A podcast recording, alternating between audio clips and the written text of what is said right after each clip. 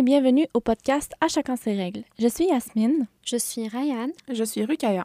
Ce podcast est créé par le Comité féministe de psychologie et neurosciences cognitives de l'Université de Montréal. Notre podcast se nomme À chacun ses règles. Le titre incite à défendre le libre choix pour chacun et invite aux changements sociaux. Chacun est un néologisme qui découle des mots chacun et chacune et qui se veut inclusif. Le comité féministe étant une grande équipe, donc les personnes animatrices peuvent changer entre chaque épisode. Je vais donc prendre le temps de me présenter avant de rentrer dans le vif du sujet. Donc, allô, moi c'est Yasmine, je suis euh, membre exécutante du comité depuis euh, l'été 2019 et j'ai déjà enregistré un podcast euh, il n'y a pas longtemps sur le sexisme dans les diagnostics en psychologie et aujourd'hui je suis en compagnie de deux invités que je vais laisser se présenter. Bonjour, moi c'est Ryan et je suis étudiante au cycle supérieur en psychologie. J'ai complété euh, trois années de doctorat en neuropsychologie avant de me réorienter vers la psychologie du travail des organisations où est-ce que je m'intéresse aux enjeux d'équité, diversité et inclusion. Je suis aussi euh, la coordonnatrice du comité EDI euh, e des cycles supérieurs en psychologie. Puis, je me suis beaucoup impliquée dans la lutte féministe et antiraciste.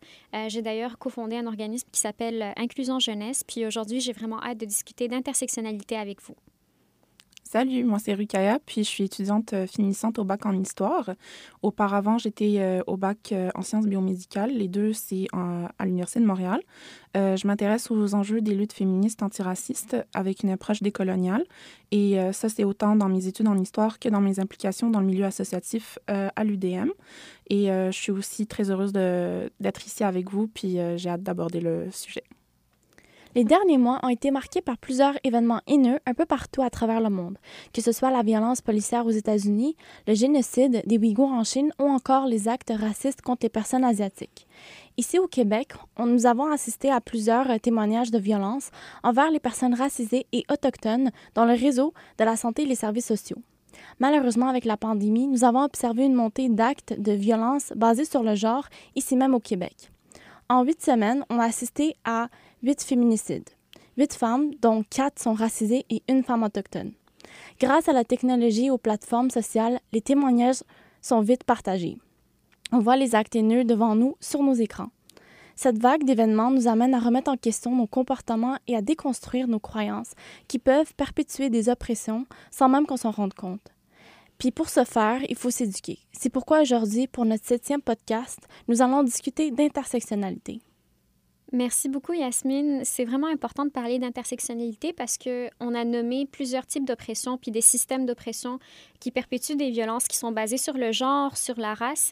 Mais ce qu'il faut savoir quand on parle d'intersectionnalité, c'est que le tout est plus grand que la somme de ses parties. Donc, quand on parle d'oppression de, euh, de, genre et d'oppression de race, si on met les deux ensemble, c'est pas juste la somme des deux. En fait, c'est une nouvelle réalité qui est plus grande que ça. Puis aujourd'hui, on est avec euh, Rukaya. Euh, qui étudie en histoire. Puis euh, j'aimerais ça, en fait, Rukaya, que tu nous fasses une petite introduction sur c'est quoi l'intersectionnalité puis l'histoire de ce concept-là. Euh, ben, ça me fera plaisir de le faire, Ryan. donc, comme tu l'as dit, c'est une nouvelle réalité qui est créée de par l'oppression à la fois du côté de la race et des oppressions du côté du genre. Et en fait, ben, le thème de l'épisode, c'est l'intersectionnalité. Il faut savoir que ce terme-là, il est un peu un peu comme name drop en ce moment euh, sur les réseaux sociaux mhm. euh, ou quand il y a des discussions, même dans les conférences, on va écrire intersectionnalité puis présenter quelque chose. Euh, donc, on a un peu perdu le sens du, du terme.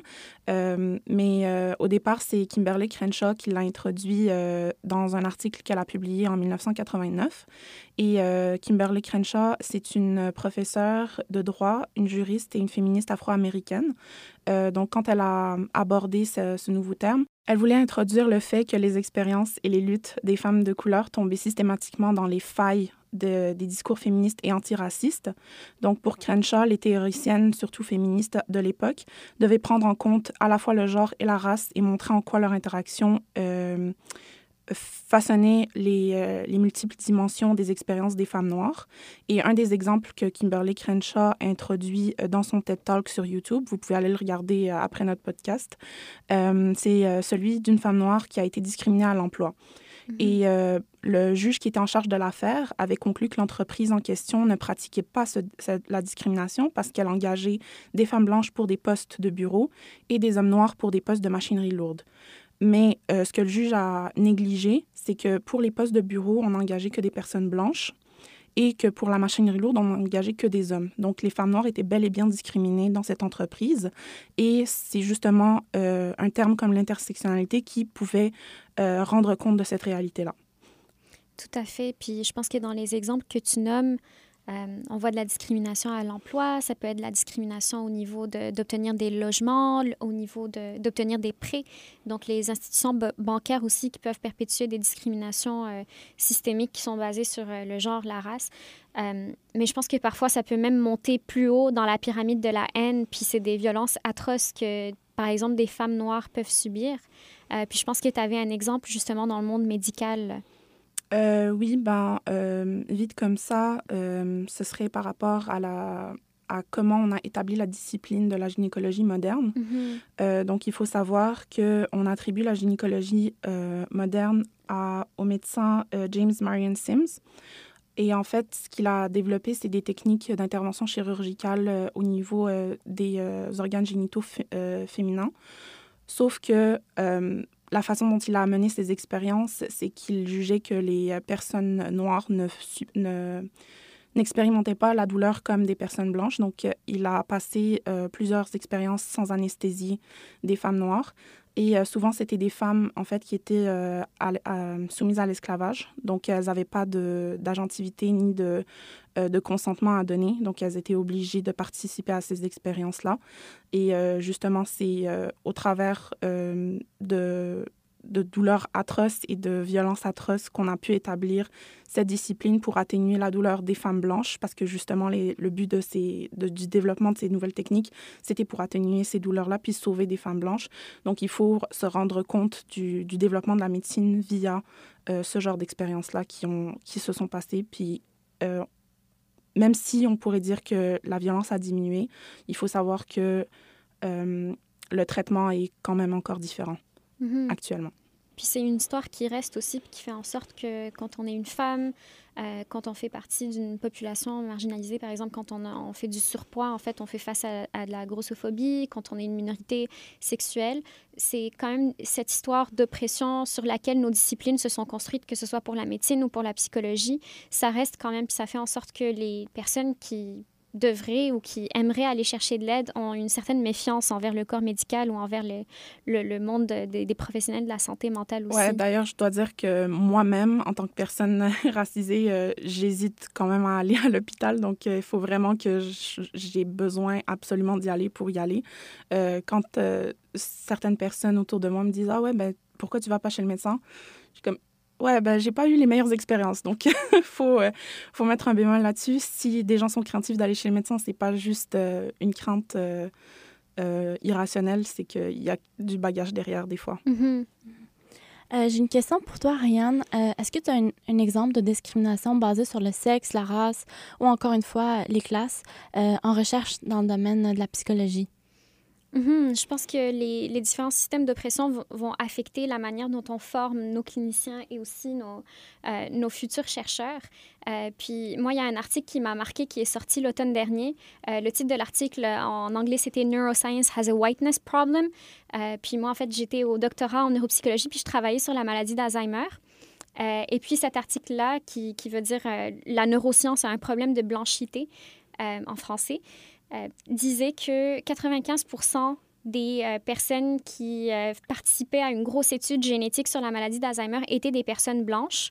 Et donc, euh, le reste des 5 c'était un mélange de, personnes issues de diversités ethnoculturelles différentes, alors que les personnes afrodescendantes ont deux fois plus de chances d'avoir la maladie d'Alzheimer et 20 fois, 20 plus de chances d'avoir des, des, troubles d'origine neuropsychiatrique. Donc, vous voyez qu'il y a quand même quelque chose qui cloche quand une population est plus touchée euh, par certaines maladies, mais la recherche qu'on fait va être basée en fait sur des échantillons qui sont homogènes, qui sont blancs, puis qu'on se questionne pas en fait sur la diversité de nos échantillons. Puis parfois on, comprend pourquoi on fait ça parce que le, monde de la recherche, c'est euh, un monde où est-ce que euh, c'est un peu le publisher perish, puis la pression à publier, peu importe la, qualité de la recherche qu'on fait ou même notre conduite en tant que chercheur. Et donc, c'est un système, en fait, qui perpétue ce genre de, conduites qui sont questionnables, de jamais se questionner sur euh, nos échantillons, jamais vouloir inclure euh, d'autres personnes. Puis en fait, ça fait en sorte qu'on comprend moins bien des phénomènes. Puis le fait de vouloir inclure, euh, je pense que parfois les gens vont dire que ceux qui parlent d'intersectionnalité, ceux qui parlent de théorie queer ou de critical race, c'est des pelleteux de nuages. Mais en fait, non. En fait, quand on parle de ces concepts-là, on devient juste des meilleurs chercheurs, on produit de la meilleure science. Puis en fait, tous ensemble, on atteint nos objectifs institutionnels puis organisationnels quand on inclut, quand on prend en compte le genre, la race, euh, l'orientation sexuelle, puis euh, en fait l'intersectionnalité de toutes ces identités qui sont marginalisantes, ben, ça nous permet de mieux comprendre l'individu, la société, l'environnement. Ben justement, Ryan, moi, ça me fait penser euh, à une nouvelle que j'avais vue sur les réseaux sociaux, surtout sur Facebook, que j'ai vu circuler. C'était par rapport à un enfant qui avait besoin d'une greffe de moelle osseuse, mais cet enfant-là était d'origine asiatique. Et euh, malheureusement, dans les banques de données euh, ben, de donneurs de moelle osseuse, il n'y avait pas assez euh, de personnes d'origine asiatique qui, pour, auraient pu être potentiellement des donneurs. Et je trouve que ça démontre un peu que même dans les services de santé at large, on manque de, diversité. Et ça donne des cas comme ça où il y a un appel général pour quelque chose qui était quand même urgent.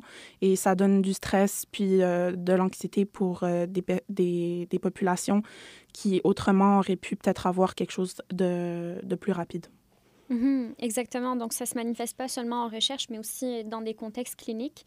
Puis, euh, un des exemples, en fait, qui, qui montre que l'intersectionnalité c'est vraiment une couche de plus à juste cumuler une des identités marginalisantes. En fait, je viens d'avoir une entrevue avec le comité EDI avec une personne euh, queer et racisée euh, qui me parlait du fait que ça a été très difficile de trouver un thérapeute qui était adéquat parce que plusieurs thérapeutes, en fait, ne comprenaient pas, même si peut-être qu'ils et elles étaient habilités à intervenir avec des personnes de la communauté LGBTQ+, euh, ils ne comprenaient pas nécessairement l'expérience d'une personne qui cumule le fait d'être queer et le fait d'être racisée et donc que, à cause de, de certains éléments culturels, ben, le coming out se fait plus tard.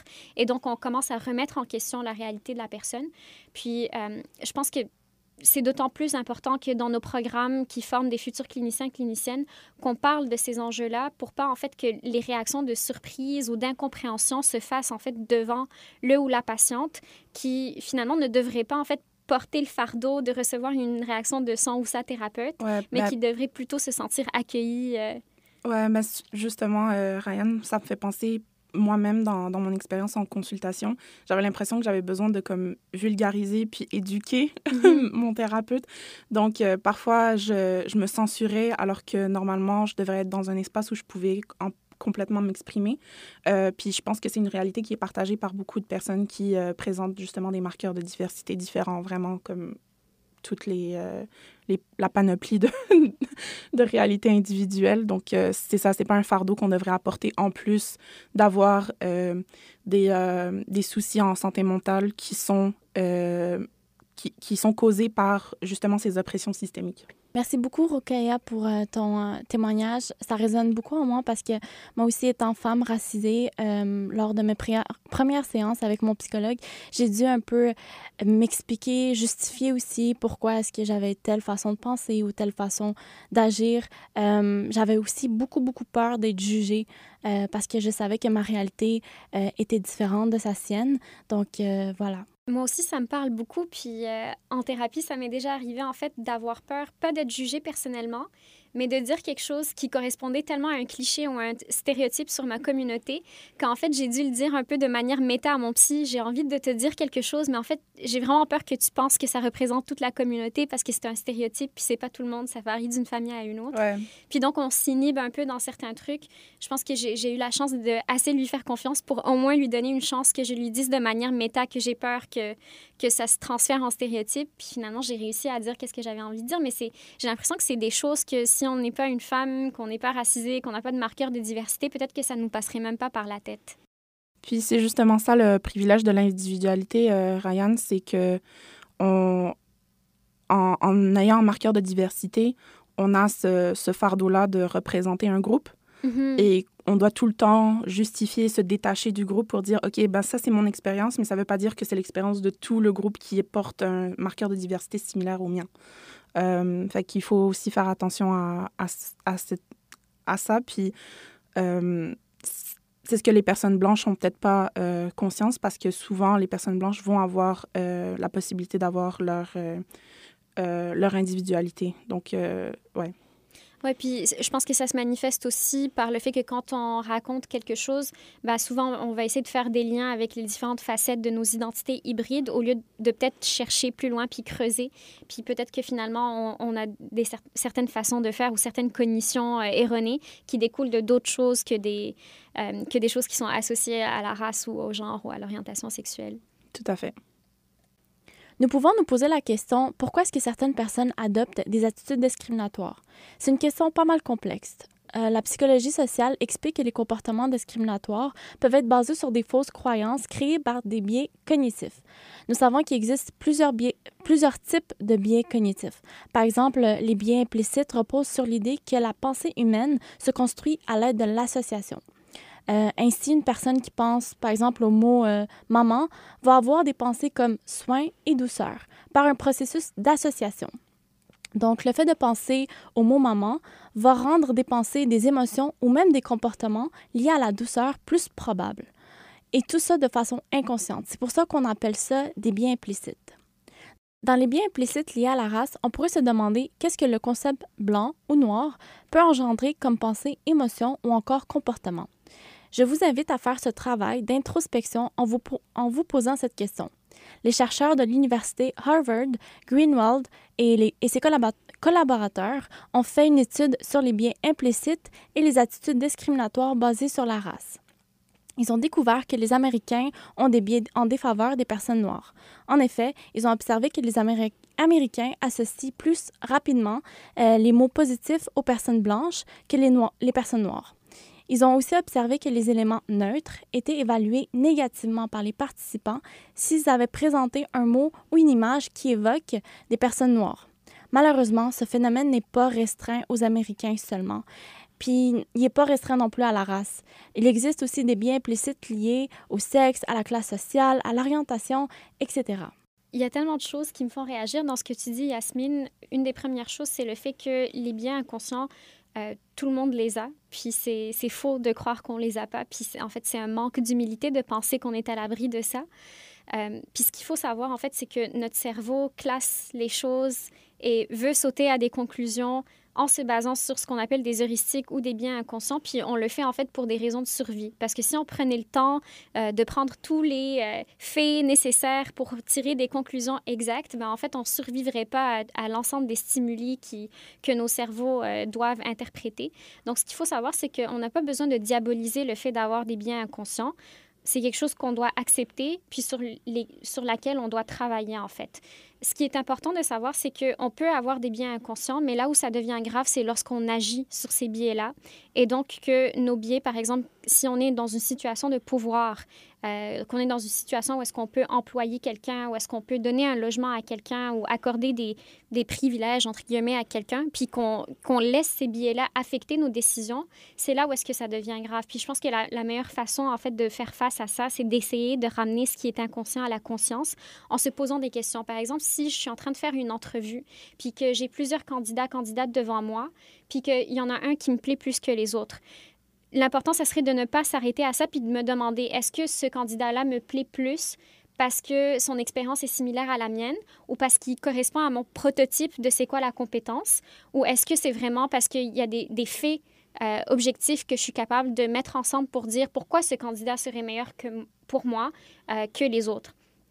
Puis je pense que euh, tu as parlé de psychologie sociale, Yasmine, puis il y a plusieurs études qui ont montré que euh, les enfants allaient acquérir des stéréotypes euh, sexistes et racistes entre l'âge de 3 et 6 ans. Donc, c'est des choses qui, euh, qui s'acquièrent à travers ce qu'on voit dans les médias, à travers des blagues qui semblent anodines ou des, des mots qu'on utilise et qui peuvent être inacceptables et qui peuvent générer, en fait, déclencher des, des réactions qui sont traumatiques pour certaines personnes.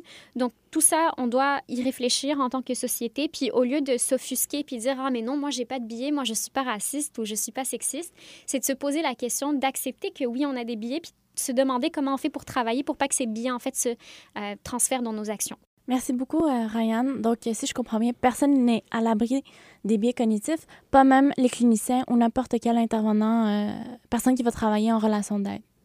Oui, exactement. Puis d'ailleurs, il y a un article qui est sorti récemment dans le Ricochet qui a été écrit par une euh, travailleuse sociale qui s'appelle Mélanie Ederer, euh, qui parle justement de, ces professions qu'on appelle des professions de cœur. Donc, euh, que ce soit des futurs psychologues ou des travailleurs sociaux, des intervenants psychosociaux, qui donnent tellement, puis que, dont les professions sont, sont un peu ce qu'on appelle en anglais un virtue signaler, parce que quand tu donnes tellement, quand ta profession implique un don de soi, on, on assume directement que c'est une profession qui est vertueuse et donc c'est très facile de tomber dans le piège de croire euh, que tout ce qu'on fait en fait c'est faire du bien. Euh, puis qu'on ne peut pas faire du mal, alors qu'au contraire, en fait, quand on, travaille dans ces professions-là, parfois il y a un une dynamique d'autorité qui s'installe entre le professionnel de la santé mentale ou l'intervenant, puis euh, la personne avec qui on intervient. Puis en fait, ça, ça fait en sorte que la personne qui est devant nous devient encore plus vulnérable à, cause de cette dynamique d'autorité. Puis ça fait en sorte en fait qu'on peut perpétuer des, des, oppressions, puis qu'on peut en fait faire du mal. Une un intervenant qui est inadéquat ou un thérapeute qui est inadéquat va, pas, va non seulement être inefficace, mais pire encore, il, il peut perpétuer des oppressions et faire du mal. Donc c'est pas juste, c'est soit ça marche, soit en fait ça fait absolument rien. Non, c'est soit ça marche bien, mais ça peut aussi faire du mal carrément.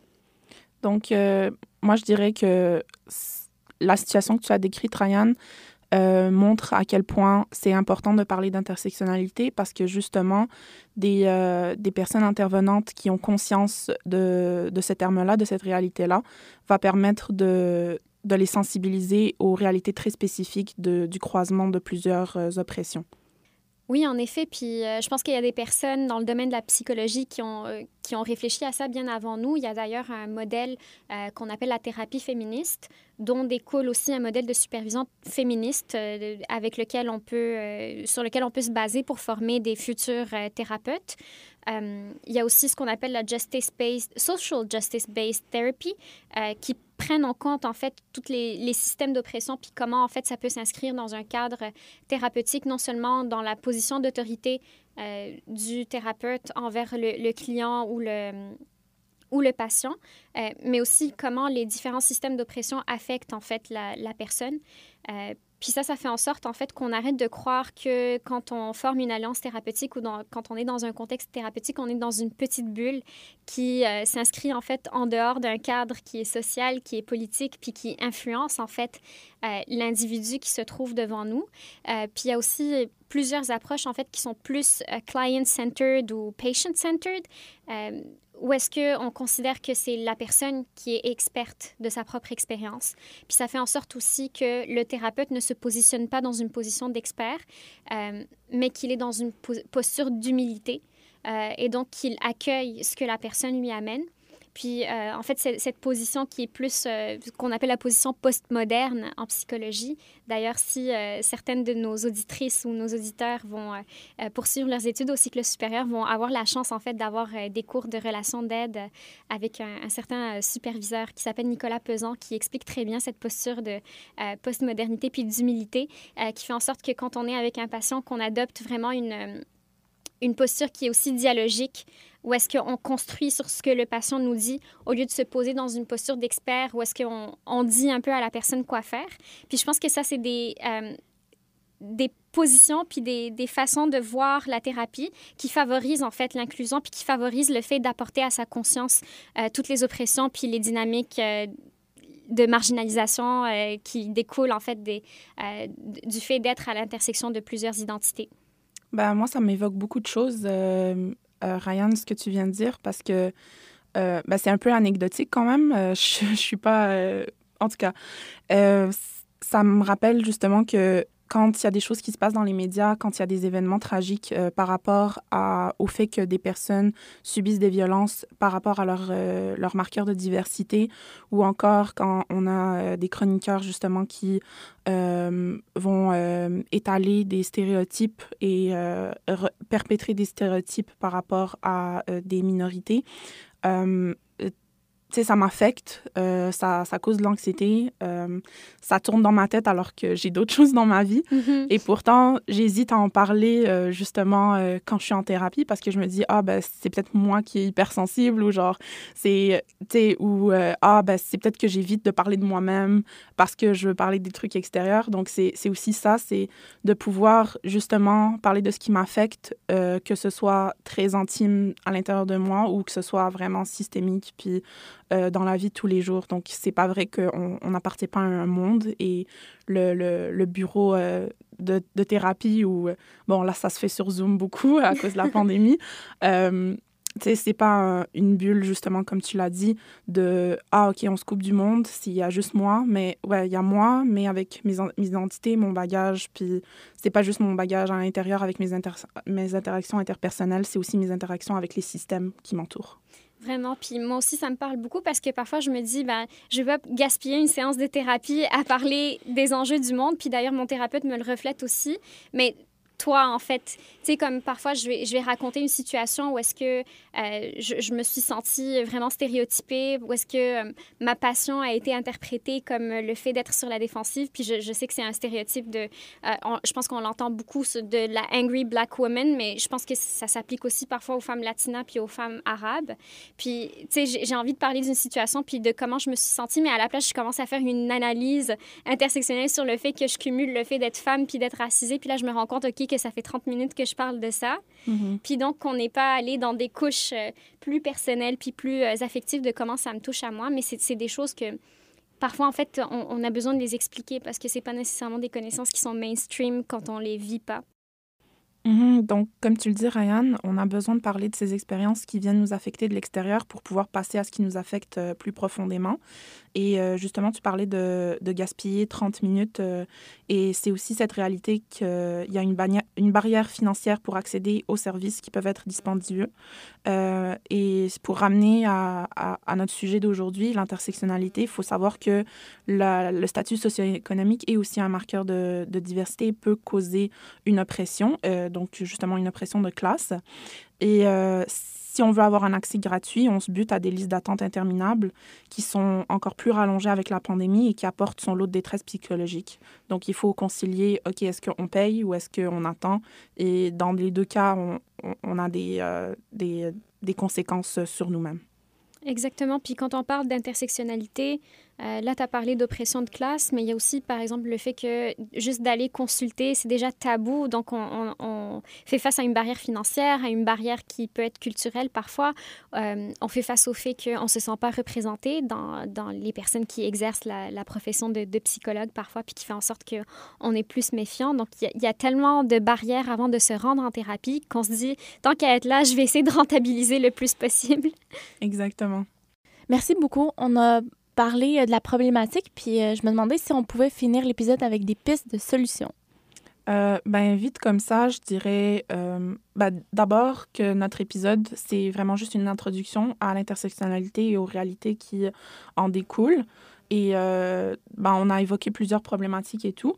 mais pour ce qui est des pistes de solutions, y avait, on avait abordé les biais cognitifs. Et dans, dans tout ce qu'on avait développé, c'était euh, par rapport au fait que les enfants très tôt euh, développent ces, ces biais-là. Et je pense que euh, un des trucs qu'on néglige, c'est l'éducation, dans, dans que ce soit dans les manuels scolaires, dans les médias, dans les pubs, dans les images qu'on présente aux enfants, même dans les dessins animés. Il y a beaucoup d'associations justement d'une identité quelconque avec des, des, émotions, des couleurs, des, des réalités.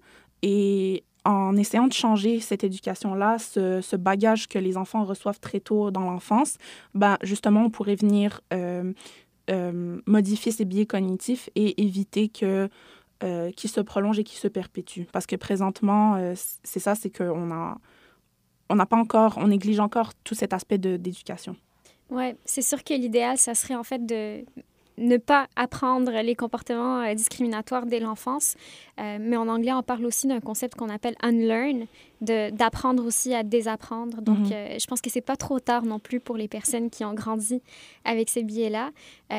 puis d'ailleurs, je pense que c'est aussi l'occasion de, de sensibiliser l'auditorat euh, au fait que ce n'est pas seulement aux personnes qui euh, portent des marqueurs de diversité ou qui vivent à l'intersectionnalité de plusieurs identités qui peuvent être marginalisantes de porter le fardeau de la lutte, qu'elle soit antisexiste, euh, antiraciste ou anti-homophobe, etc. Mais c'est aussi aux alliés, en fait, de nous aider dans cette lutte-là. Puis je pense que pour être un allié, en fait, il ne faut pas s'auto-proclamer allié, mais d'aspirer à l'être, puis de demander aux personnes concernées comment est-ce qu'on peut aider, puis d'utiliser ces privilèges pour faire avancer euh, les voix des personnes qu'on ne voit pas dans les représentations, que ce soit dans les médias, que ce soit dans le corps professoral, que ce soit au sein même de, nos doctorats, en fait, en, en, psychologie. On peut voir qu'au premier cycle, souvent, il y a beaucoup plus de diversité qu'au euh, doctorat parce qu'il y a des barrières d'accès. Euh, ça commence à changer de plus en plus, mais on on, le voit encore, cette problématique-là. Puis même si on les admet plus, il y a plus de problématiques d'abondant puis de prolongation des études. Euh, puis je pense qu'une des pistes de solution, c'est aussi d'avoir des, modèles de réussite, d'avoir des, euh, professions euh, de cœur dont on a parlé tantôt qui sont plus diversifiées pour qu'on soit capable d'aider de, d'aider plus de personnes puis de faire en sorte que plus de personnes soient capables de s'identifier à nous.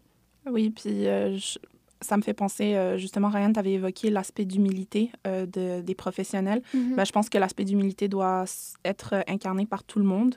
Donc, même en aspirant à être allié, il faut cette, cette approche d'humilité pour euh, se faire corriger, rectifier, que ce soit ses comportements, ses discours et tout, et tendre à aider plutôt qu'à se renfermer, être sur la défensive lorsque quelqu'un nous évoque qu'un comportement est problématique ou autre.